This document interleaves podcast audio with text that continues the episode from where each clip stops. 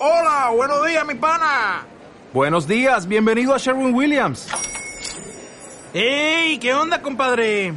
¿Qué onda? Ya tengo lista la pintura que ordenaste en el ProPlus app. Con más de 6.000 representantes en nuestras tiendas listos para atenderte en tu idioma y beneficios para contratistas que encontrarás en aliadopro.com. En Sherwin Williams somos el aliado del PRO.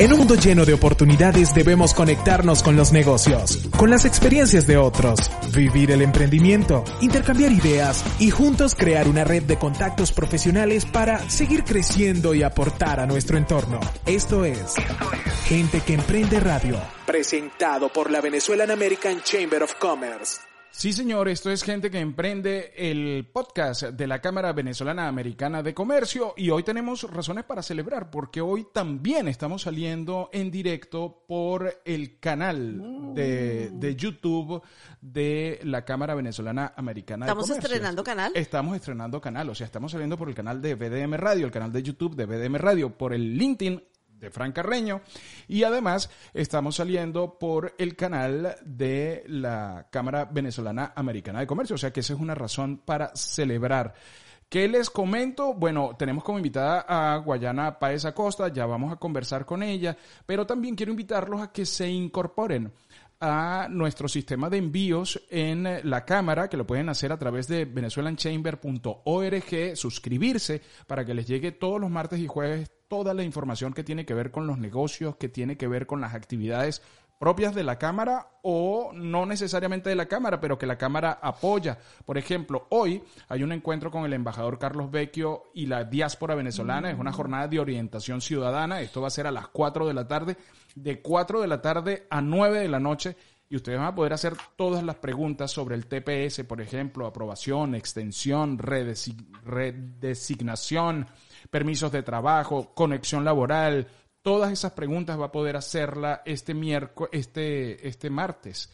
Dice, ah, no, es el miércoles, miércoles primero de junio, perdón, miércoles primero de junio eh, es la reunión, es mañana, sí. Eh, hoy hay otro tipo de reuniones, pero eh, mañana está... Es encuentro, es un, es, un, encuentro. Es un encuentro, sí señor. Bueno, también hay actividades, eh, por ejemplo, está si nosotros, nosotras pudimos, tú también puedes, de Focus, que es el proyecto que tiene la organización Cisneros y Benemprendedoras, Benemprendedoras. Eh, también hay otra actividad de criptomonedas y su utilidad hoy y el futuro, el metaverso, que es una actividad que promueve CABEX Em, que es la, Asociación de Empresarios y Emprendedores en el venezolanos en el exterior. Eh, y todos estos, todos estos recursos que se están dando ahora y que nos permiten, bueno, estar más conectados con, con la gente.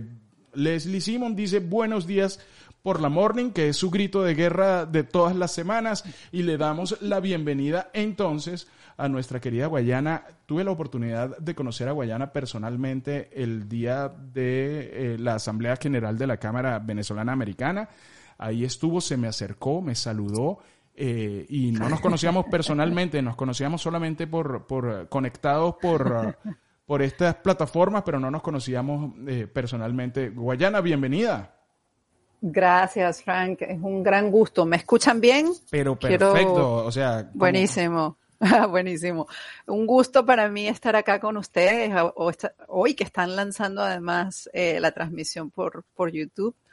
Y, y, de nuevo, como te comenté durante la, la, reunión de la Cámara, bueno, felicitarlos por la gestión que acaba de cerrar, que acaba de entregar Leslie y, y por las buenas perspectivas que, que veo que la Cámara venezolana americana está trayendo para, para todos los que emprendemos y que tenemos negocios en, en Estados Unidos y en otras partes. Así que felicitaciones, es un gusto para mí estar acá. Muchísimas gracias, gracias por la invitación. Ahí, ahí, mm, bueno, yo, yo disfruto mucho siempre los contactos contigo porque siempre aprendemos siempre aprendemos, siempre hay algo que te, siempre dices algo que nos hace reflexionar, siempre dices algo que tú dices, eh, oye, qué, qué, bien esto. Y hoy vamos a hablar, eh, Lucía, de empresas de triple impacto. Eh, cuando empezamos el programa, eh, en, la, en, la, en el segmento anterior, decíamos que eh, pues antes las empresas tenían un solo fin y muchas veces era solo económico, pero ahora pasan por lo social también y pasan por lo sustentable.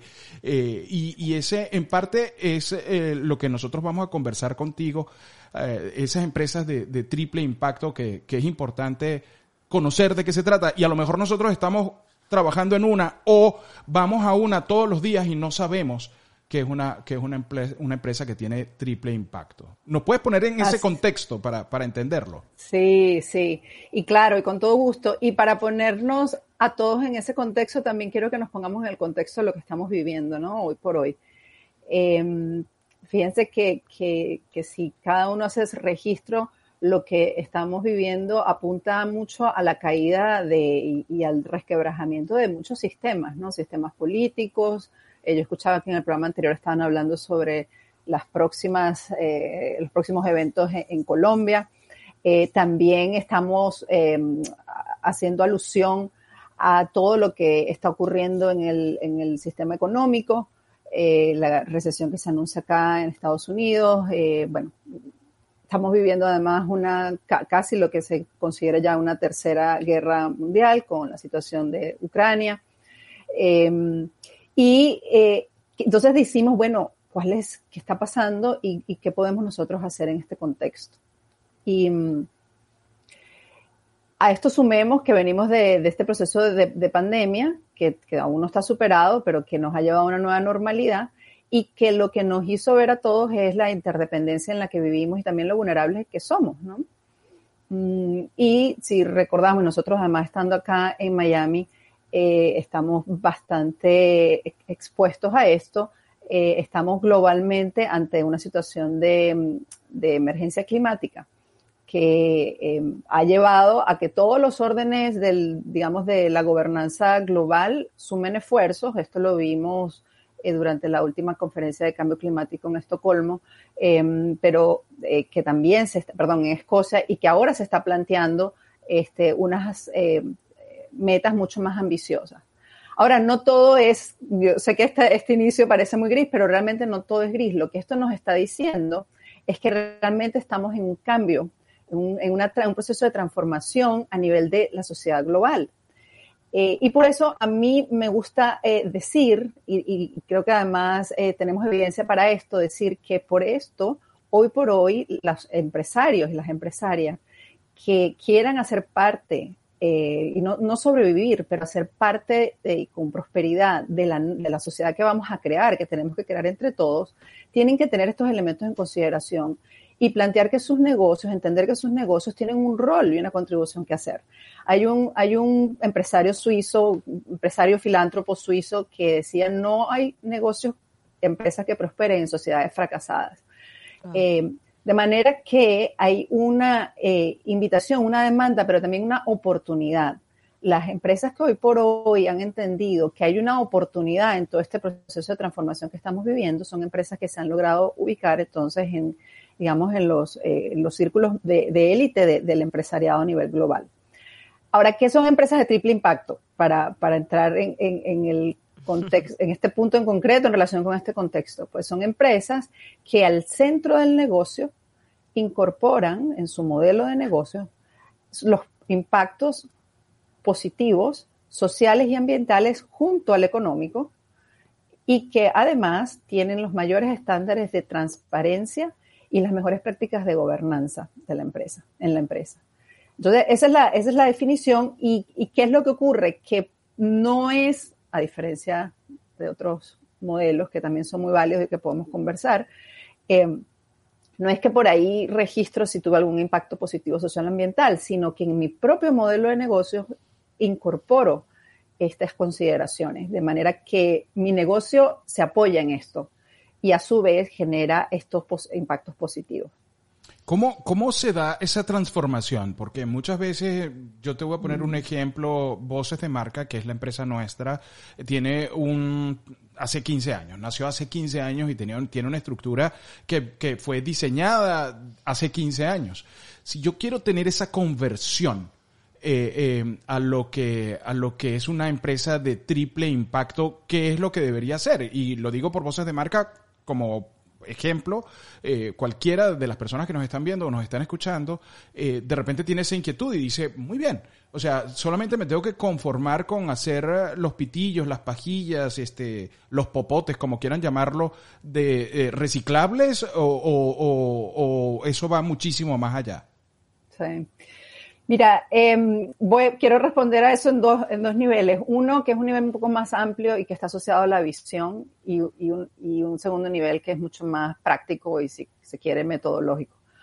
Eh, pero por esa, por esa pregunta es que eh, en, en, Atena Lab, que es la empresa que yo creé acá en el 2017, una de las cosas que nosotros hacemos es generar condiciones para la transformación de individuos, organizaciones y empresas hacia la sostenibilidad, entender que hay un rol para todos nosotros a nivel individual, pero también a nivel colectivo, ya sea que seamos parte de una organización o una, o una empresa, para contribuir a, eh, a, un mundo más sostenible en un contexto de transformación permanente, ¿no? Un, un contexto de vol volatilidad, de incertidumbre, eh, de mucho dinamismo.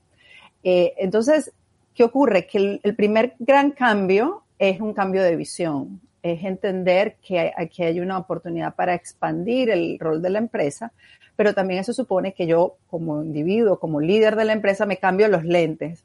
Me cambio los lentes a pensar que el objetivo esencial de mi negocio es hacer dinero, a entender que eh, el hacer dinero pasa por tener un impacto positivo en la sociedad. Eh, para muchos empresarios, eh, esto ha sido, un, de hecho, una oportunidad de expansión, de, de, darse cuenta de que ahora pueden generar alianzas comerciales mucho más eh, de mayor impacto, eh, de hacer parte de una comunidad, de tener un mayor sentido de pertenencia y sentirse líderes en el cambio que estamos impulsando a nivel eh, de la sociedad, de nuestra sociedad globales, locales y regionales.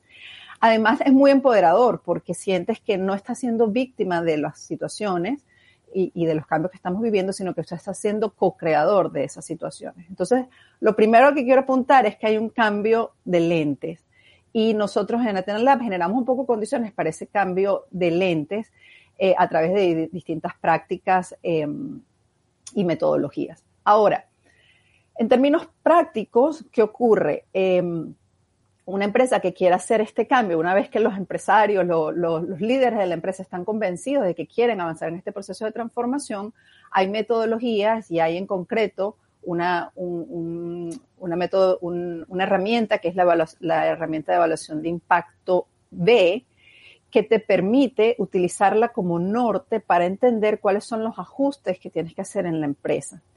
Eh, y quiero aquí distinguir dos dos eh, conceptos y, sí que es importante entender. Uno es que una empresa de triple impacto, yo como, como empresa, por ejemplo, voces de marca, puede decir, yo quiero empezar esa transición a ser una empresa eh, de triple impacto y me puedo apoyar en la herramienta de evaluación de impacto B para hacerlo. Otra cosa es que una vez que hagas eso, dice, ahora yo me quiero certificar como una empresa B y esto es una de las, de las digamos que de, las varias vías que hay para ser una empresa eh, que tiene una, un desempeño, digamos, más integral en la sociedad, eh, y entonces avanzas por un proceso de certificación. Y eso es como una ruta que te que profundiza y además te certifica. Y eso tiene toda una serie de ventajas que puedo poder comentar ahora. Eh, pero incluso si tú dices, no, yo no estoy seguro de que realmente la certificación sea lo que en estos momentos nos interesa, puedo apoy puedes apoyarte en la evaluación de impacto B para avanzar ese, ese proceso de cambio. Y básicamente eh, lo que tenemos, eh, visualicen un, una especie de círculo con varias dimensiones. Hay cambios que hacer a nivel de gobernanza, cambios que hacer a nivel de eh, tu impacto en la comunidad, eh, tu relación con los, con los clientes y con, tu, con los trabajadores, eh, cambios que hacer a nivel de la dimensión ambiental, social y económica. Y esto actúa de una manera virtuosa, porque lo que hemos eh, entendido conversando y reunidas con, tantos empresarios es que esto eleva el perfil de la empresa y genera entonces una serie de, beneficios cuando deciden eh, pasar por este proceso. Súper interesante. Sí, pero ¿cómo hacer? Porque, a ver, la gente cuando va a emprender un negocio eh, piensa, bueno, ok, yo me voy a meter en el tema de la moda sosten sostenible, pero no uh -huh. piensa más allá porque no entiende esos conceptos. ¿Cómo hacer que la gente entienda esto que tú estás diciendo, cómo hacer, Sí. cómo hacerle entender a la gente esto antes de, de que meta la pata, por decirlo coloquialmente. Bueno, aquí vamos al, recurrimos al, al viejo, a la vieja práctica de primero nos infor- informarnos bien, ¿no? Entender, si, si, si mi negocio está en el campo de la, de la moda y yo quiero generar un negocio de moda sostenible, bueno, entender primero cuáles son las prácticas que, que son, que son propias del sector, que hasta ahora han sido propias del sector y que resultan contaminantes. Eh, bueno, el- el- todo esto de la moda rápida es en sí mismo muy contaminante. Entonces, bueno, ¿cómo diseño, cómo, cómo eh, genero y diseño prendas que primero hayan sido tratadas todas de forma natural, que luego eh, sean reutilizados eh, y entonces concibo en mi negocio eh, una forma en que esas prendas, una vez que hayan, cumplido una vida útil, puedan ser reutilizadas y utilizadas ya para otros propósitos. Eh, cuido que los propios procesos de la empresa este, hagan un uso racional de, de electricidad, de agua, de, del espacio físico.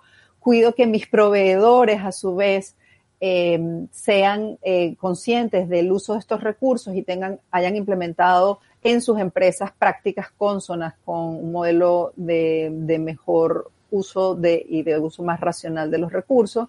Y además me, me conecto, y hoy, hoy por hoy estas empresas además tienen un, gran aliado que es el consumidor. Y en particular la generación millennial y los que vienen a ser, todos los que vienen, digamos, después de los millennials, están sumamente informados y, saben que su um, decisión de comprar uh, una empresa A o empresa B eh, tiene una, hace una diferencia. Entonces, hoy por hoy, eh, las redes sociales, el hecho de que estemos tan interconectados eh, comunicacionalmente y el acceso a la información, que está literalmente a, a la distancia de, de cómo quieras mover los dedos en el teclado, nos permite informarnos primero, eh, pero también nos permite demandar, y eso es lo que estamos eh, viendo eh, con, con, los consumidores que están bien informados y que están tomando decisiones conscientes en función de, del, del impacto que estos negocios están teniendo en sus distintos sectores. Entonces, bueno, hay una primera fase que es de información básica uh -huh. y luego hay una, una, yo diría una segunda y tercera y cuarta fase, pero una segunda fase que es entonces empezar a poner la lupa, ¿no? Y ahí yo también eh, puedo, al final puedo dar algunas de las, de las um, fuentes de información, digamos, que están en, el, en las páginas eh, disponibles en Internet para informarnos. Tú hablabas sobre la certificación.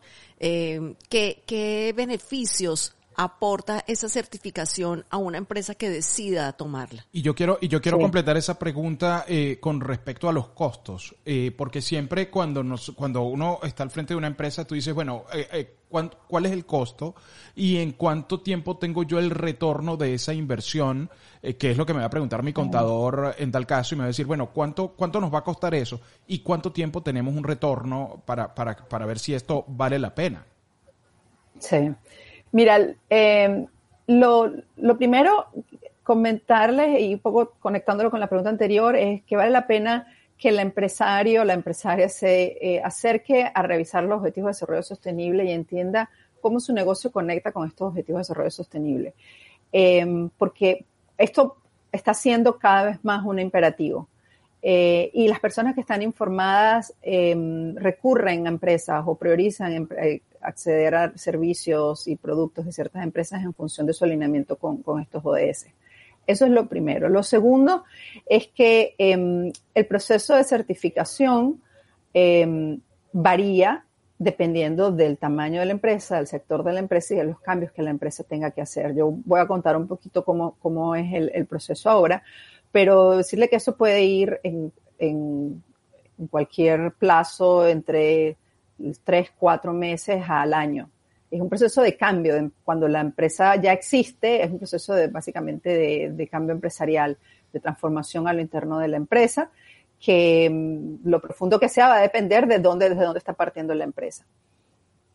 Eh, la, la, herramienta de evaluación de impacto B está disponible gratuitamente en Internet, es decir, que cualquier persona puede crear una cuenta y puede empezar a ver las preguntas. Y cómo funciona es que dependiendo del sector donde está tu empresa y del tamaño de la empresa y de, y de la ubicación, se te van abriendo distintas preguntas por todos estos campos. Entonces, puedes hacer un ejercicio eh, de hacer el llenado de la, de, la, de la evaluación y entender por dónde irían estos cambios que tienes que hacer. Si yo soy la empresaria que hace la evaluación de impacto y la hago de manera, digamos, independiente y empiezo a tener una noción de cuáles son este, los cambios que hacer, el segundo momento es entender que hay distintos modelos de impacto. Es decir, no es que yo como empresa voy a, a, marcar check, check, check en todas las cajitas, sino que yo puedo focalizar, por ejemplo, y voy a dar el ejemplo de una empresa colombiana muy conocida que es Crepes and Waffles, eh, que su modelo de impacto está asociado a los empleados. Porque Crepes and Waffles eh, emplea mujeres cabezas de hogar em, eh, que eh, y, genera condiciones para que ellas tengan las mejores, em, digamos, prácticas y accedan a las mejores prácticas de, empleo en, el mercado. Eso es, es, el caso, por ejemplo, de Crepes and Waffles. Pero tenemos una, el emprendimiento, primer emprendimiento venezolano, Leatherheart, que se certificó B, que Leatherheart, su modelo de impacto está asociado al reciclaje de las telas y también a, que el producto del producto de venta van, va un beneficio a comedores en, Venezuela. Entonces, su modelo de impacto es distinto em, y todo esto se va acumulando en un puntaje.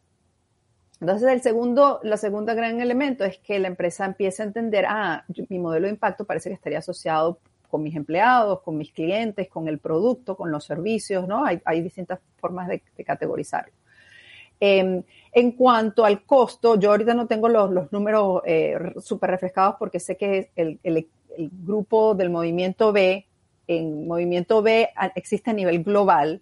Eh, en América Latina tenemos al sistema B, eh, del cual nosotros en Athena Lab somos socios aliados, y eh, aquí en Estados Unidos tenemos a B-Lab, que es el órgano certificador a nivel global. Entonces, si yo quiero ser una empresa B, no importa que yo esté en Colombia, en Perú o que esté en, España, la certificación la voy a hacer acá con B-Lab. Ellos son los que hacen la, eh, digamos, la, verificación a las respuestas de, la evaluación.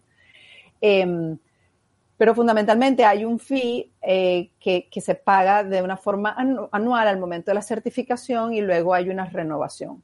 El proceso de ajuste de cambio puede demorar, eh, Fran, a tu pregunta, entre, como decía, entre tres meses y puede extenderse a seis, ocho, eh, un año.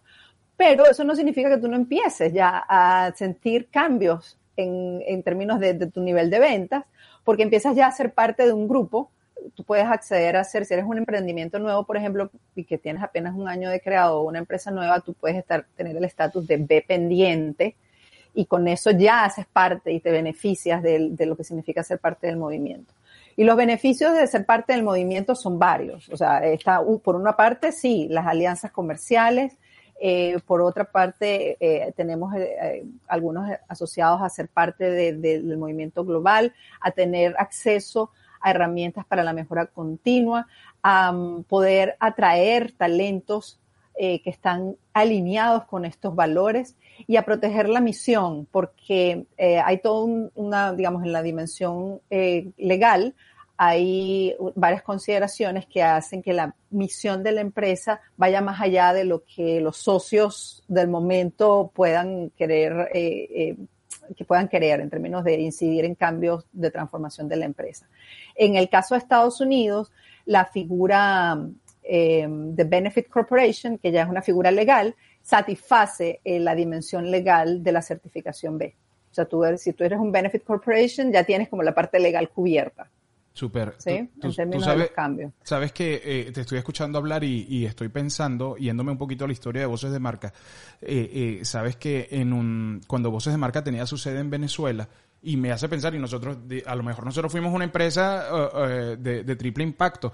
Cuando nosotros teníamos eh, eh, eh, la, voces de marca en Venezuela, nosotros buscábamos personas con un perfil, por ejemplo, que fueran vulnerables lógicamente, económicamente, y nosotros decíamos, vamos a buscar, vamos a darle prioridad a los muchachos que tienen a la novia en estado porque esos muchachos necesitan, necesitan soporte. O a los muchachos que tienen una situación complicada en sus casas porque sus papás no pueden trabajar, etcétera. Y entonces esa es la prioridad que nosotros vamos a tener eh, eh, para contratar a las personas. Y no solamente nos quedamos ahí, sino que le decíamos a esas personas, y durante muchos años fue así, aquí tú vas a ganar lo que tú quieras ganar. Nosotros no ponemos sueldo. Y verdaderamente no poníamos sueldo. O sea, nosotros decíamos, ¿tú quieres, ¿tú quieres ganar mucho dinero? Bueno, hay posibilidades de ganar mucho dinero y había gente que ganaba mucho dinero eh, eh, trabajando porque eh, ellos decidían cuánto querían ganar. Em, claro, lo que pasa es que no sabíamos que se llamaba así, creo que no teníamos la cultura, no teníamos la educación para además instruir a la gente y decirle a la gente, mira, tú estás en un sistema nuevo. No, no es un sistema, no es el convencional y creo, creo que la gente no lo entendió, creo que nosotros mismos no lo entendimos. Sí. Bueno, eso es parte de la evolución que estamos viviendo yo, como especie humana, ¿no? Eh, entender que no estamos aquí de paso para extraer, sino para también, para también contribuir, conectar y, reconocer que somos interdependientes. Y eso pasa por, por la transformación del sistema económico. Eh, el eslogan del movimiento B con las empresas B es decir, que son, no son las mejores empresas del mundo, sino las mejores empresas para el mundo. Eh, y yo creo que eso dice mucho. Es entender que es cambiar el sentido de éxito. Tú eres una empresa exitosa si haces qué. Y ahí está la, ahí está la, diferencia. Y lo que señala Frank, lo hemos encontrado mucho.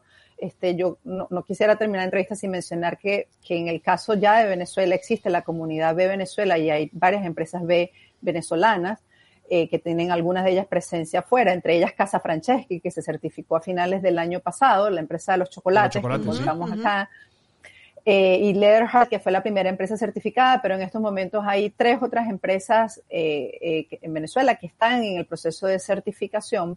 Y lo que nos dimos cuenta es que hay muchas em, de, estos emprendimientos y empresas que tienen prácticas que están apuntando al triple impacto y no lo sabían y no lo habían documentado y con eso están perdiendo oportunidades de negocio. Entonces, eh, eh, claro que hay una, una grandísima oportunidad y, desde el punto de vista personal e individual, sientes que estás dando lo mejor que puedes, no solamente porque tienes un negocio que es rentable económicamente, sino porque estás generando esos círculos virtuosos que tú, que tú mencionas, Frank. Entonces, eh, la, la, la, invitación que yo hago a los, a los empresarios y empresarias de la Cámara Venezolana Americana es a que se informen, que sepan que hay personas que estamos dedicadas, que dedicamos buena parte de nuestra energía y de nuestro esfuerzo a este campo eh, por eso, desde el 2018 impulsamos la comunidad en Venezuela, que hoy es formalmente reconocida por, por el movimiento B a nivel global. Y siempre pensamos que había una grandísima oportunidad en la diáspora, en que la diáspora venezolana, que, que además es reconocida por su nivel profesional, técnico a nivel global, sea activos representantes de este cambio, de esta transformación que está ocurriendo en la economía y sean agentes de transformación económica en los países en donde están. Y con eso generan oportunidades para sí mismos como, como diáspora, generan oportunidades para los países donde están y generan, generamos oportunidades para también contribuir a la reconstrucción de Venezuela, que es algo que yo siento que como venezolanos en, en todas partes del mundo a todos no, nos toca un poco de esto. Bueno, como, como siempre, súper interesante la conversación. Como te decía al principio, uno siempre eh, reflexiona y uno dirá, bueno, este, lo que nosotros venimos haciendo es esto, sí se viene haciendo. Claro, a veces hay también está la contrainformación, entonces tú dices, no, pero no tengo mm. tiempo para ponerme, para ponerme a, a, a, probar esto porque tengo que seguir, vengo de una pandemia, ahora hay una amenaza de recesión, este, entonces tengo que poner, tengo, tengo que resguardarme, ¿sabes? Hay, hay fantasmas. Sí, yo, yo para eso quiero decir que está comprobado que ante los momentos de tanta dinamismo e incertidumbre, la mejor inversión que nosotros como seres humanos podemos hacer es la de tomar una pausa y pensar de forma innovadora. Pensar de forma innovadora pasa porque todas nuestras funciones humanas estén óptimas, estén en un estado óptimo. Y para eso no nos podemos dejar atropellar por el contexto. Nosotros tenemos que, que entender que tenemos un rol de co-creación. Nosotros hacemos parte de la realidad que vivimos. La realidad no nos es impuesta desde afuera, nosotros la, la co-creamos. Entonces, invitarles a que todos los que pasamos por, por esta pandemia, que hemos sido todos, hemos desarrollado, hemos tenido que desarrollar algunos mecanismos para centrarnos, para, llegar a presente, para crear desde presente. Hoy por hoy, en la reactivación del mundo, más que nunca es importante traer estas prácticas al centro desde un espacio de creación, no desde un espacio donde nos sentamos atropellados. Y la mejor inversión entonces es está en nosotros como individuos y en repensar cuál es el rol que queremos tener hacia adelante. Y ahí es donde están las oportunidades. Eh, así que les, invito, quiero dejarlo las páginas de, de sistemab.org para que quiera eh, Por favor. Mm, eh, mirar más. la de B, la de B Corp acá en Estados Unidos, que es bcorporation.net. nosotros en Atena Lab estamos ahorita rehaciendo página y va a estar a mediados de junio es la página web es atenasociallab.com y a mí me pueden ubicar por el LinkedIn o por mi correo electrónico que es guayanap.atenasociallab.com. Estupendo, Guayana. Siempre, siempre un, gusto, ¿no? Conversar, eh, reflexionar. Vale la pena ahondar en esto, vale la pena ahondar en esto y, e informarse, porque, bueno, de eso se trata, que tenemos que actualizarnos constantemente y más con todos los cambios, como tú decías, es un cambio constante y ha, y ha habido cambios abruptos desde que comenzó la pandemia, tantos que no nos alcanza el tiempo para actualizarnos y hay cosas en las que necesitamos ahondar y este es uno de los temas. Ayer yo, yo estaba en un, la, en un live y comentaba que uno tenía que dar, eh, uno tenía que enseñar con el ejemplo. O sea, tenemos que hacer ese tránsito entre el post de Instagram y la realidad, ¿sabes? O sea, traernos esa frase que ponemos en Instagram, que es buenísima, y aplicarla en la vida real eh, para, para dar el ejemplo, para ser el ejemplo. Me encantaría que tengamos en, en, futuro otro programa donde hablemos sobre cómo como individuos hacemos esa transición a, ser activos co-creadores de la realidad que estamos viviendo cuando sentimos que estamos siendo atropellados, porque hay todo un mundo detrás de eso. Y eso son también partes de las prácticas que, que nosotros traemos para estos procesos de transformación. No, está El cambio de lentes no es automático, pero es necesario, es indispensable. Sí. No, Guayana, cabe destacar que, que no necesariamente, bueno, eh, súper si es a través de la plataforma de la cámara. lo mismo, eh, eh, genial, pero podemos generar contenido que además compartiríamos con la cámara por razones obvias eh, donde podamos hacer unas cápsulas en video, inclusive en podcast, para, para distribuirlas y que la gente le pierda el miedo a, cruzar por ese por, esa barrera. esa barrera sabes porque mm. muchas veces eso eso es lo que pasa. Yo te lo digo porque yo hablo con gente todos los días y todos los días hay gente que me dice no no pero cuánto que es lo primero que te dice la gente. Pero en cuánto me va a salir eso pero ¿cuándo yo voy a recuperar esto? Eh, eh, ¿Qué significa? ¿Cómo eso me va a ayudar? todo eso, porque claro, hay un espacio de, de, mucha incertidumbre, cada vez más. Uno se levanta y tiene una incertidumbre nueva. Sí.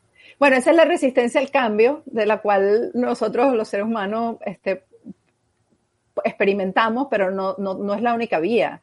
Eh, podemos hacernos amigos del cambio y descubrir en, el, en la transformación una oportunidad de, de, aventura, de crecimiento, de expansión y no de resistencia. Entonces, con todo gusto, pensemos en eso que, que comentan de esas cápsulas y, vamos a ir hilándolo. Gracias por este espacio a Frank y Lucía. No, Gracias un gusto, a ti, un gusto tenerte a ti y estoy seguro que esta conversación que hemos tenido le ha servido a muchísima gente que nos está escuchando por el live de Voces de Marca que también están por ahí conectados, por el canal de YouTube de la Venezuelan Chamber, por el canal de YouTube de BDM Radio y además por mi cuenta de LinkedIn. Eh, o LinkedIn, eh, también hay gente conectada ahí. Así que, bueno, hoy arrancamos la semana eh, cambiando vidas. Gracias. Un fuerte abrazo. Abrazos. muchos éxitos. Feliz semana. Igual para ti. Esto es eh, eh, Gente que Emprende. Esto fue Gente que Emprende, el podcast de la Cámara Venezolana Americana de Comercio. Y nos escuchamos en el próximo episodio. En un mundo lleno de oportunidades debemos conectarnos con los negocios, con las experiencias de otros, vivir el emprendimiento, intercambiar ideas y juntos crear una red de contactos profesionales para seguir creciendo y aportar a nuestro entorno. Esto fue, Gente que Emprende Radio. Presentado por la Venezuelan American Chamber of Commerce.